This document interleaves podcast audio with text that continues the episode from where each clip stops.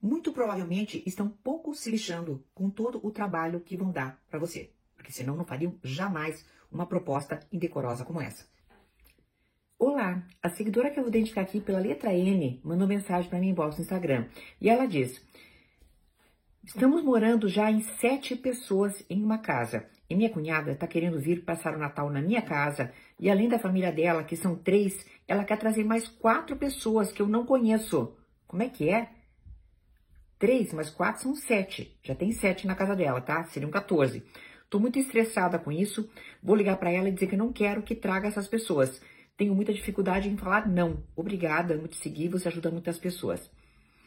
Bem, querida, o maior medo de quem diz não é a reação que a outra pessoa vai ter. É isso que eu calculo que seja o teu temor nesse momento, tá? A gente, às vezes, né, quer dizer não, a gente não quer se sentir, de certa maneira, forçado ou violentado por algum desejo de outra pessoa e quer colocar uma barreira, seja ela qual for essa barreira, tá? E se sente preocupada com a reação ou com o pensamento que a outra pessoa terá a nosso respeito. Geralmente é isso o que acaba acontecendo, o temor de que alguém pense mal de nós. Para essa sua cunhada, e eu diria cunhados, porque deve ser o casal que deve ter decidido isso, tá? Eu só tenho dois adjetivos: cara de pau e folgados. Vamos combinar, né? Cara de pau e folgados. Cara de pau porque convidam quatro pessoas para serem hóspedes na sua casa pessoas que você não conhece. E além do mais, muito provavelmente estão pouco se lixando com todo o trabalho que vão dar para você, porque senão não fariam jamais uma proposta indecorosa como essa. Pense que se você aceitar essa proposta indecorosa, serão 14 pessoas dentro da sua casa. E eu penso que você não tem uma pousada, né? Você tem uma casa normal, como qualquer outra pessoa teria. Veja bem, eu tenho vários macetes para dizer não. Eu tenho várias técnicas que eu ensino nos meus cursos para as pessoas aprenderem a dizer não. Mas nesse caso, cabe uma coisa bem simplesinha e que talvez isso cale fundo dentro do seu coração.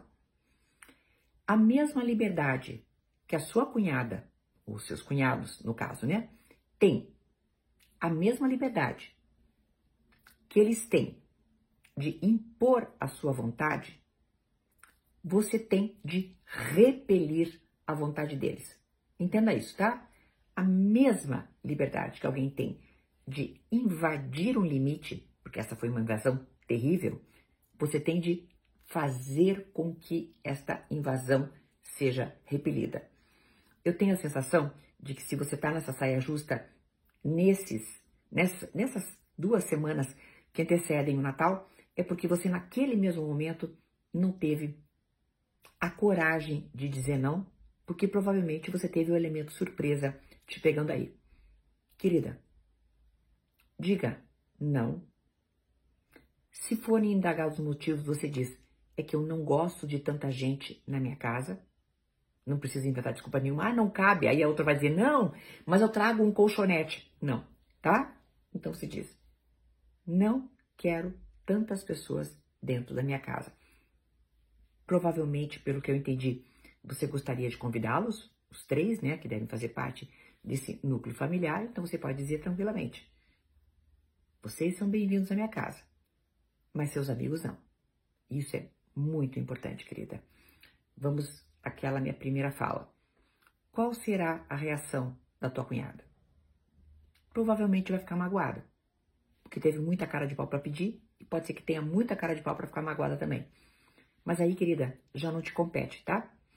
A gente precisa aprender a dizer não, precisa aprender a repelir a invasão dos outros e precisa também entender que toda e qualquer reação negativa será um problema da pessoa e não jamais seu. E que você se posicione bem nas próximas vezes, tá, querida? Se você ficar craque que nem eu, você já fala não de cara e aí já evita muito transtorno. Até uma próxima!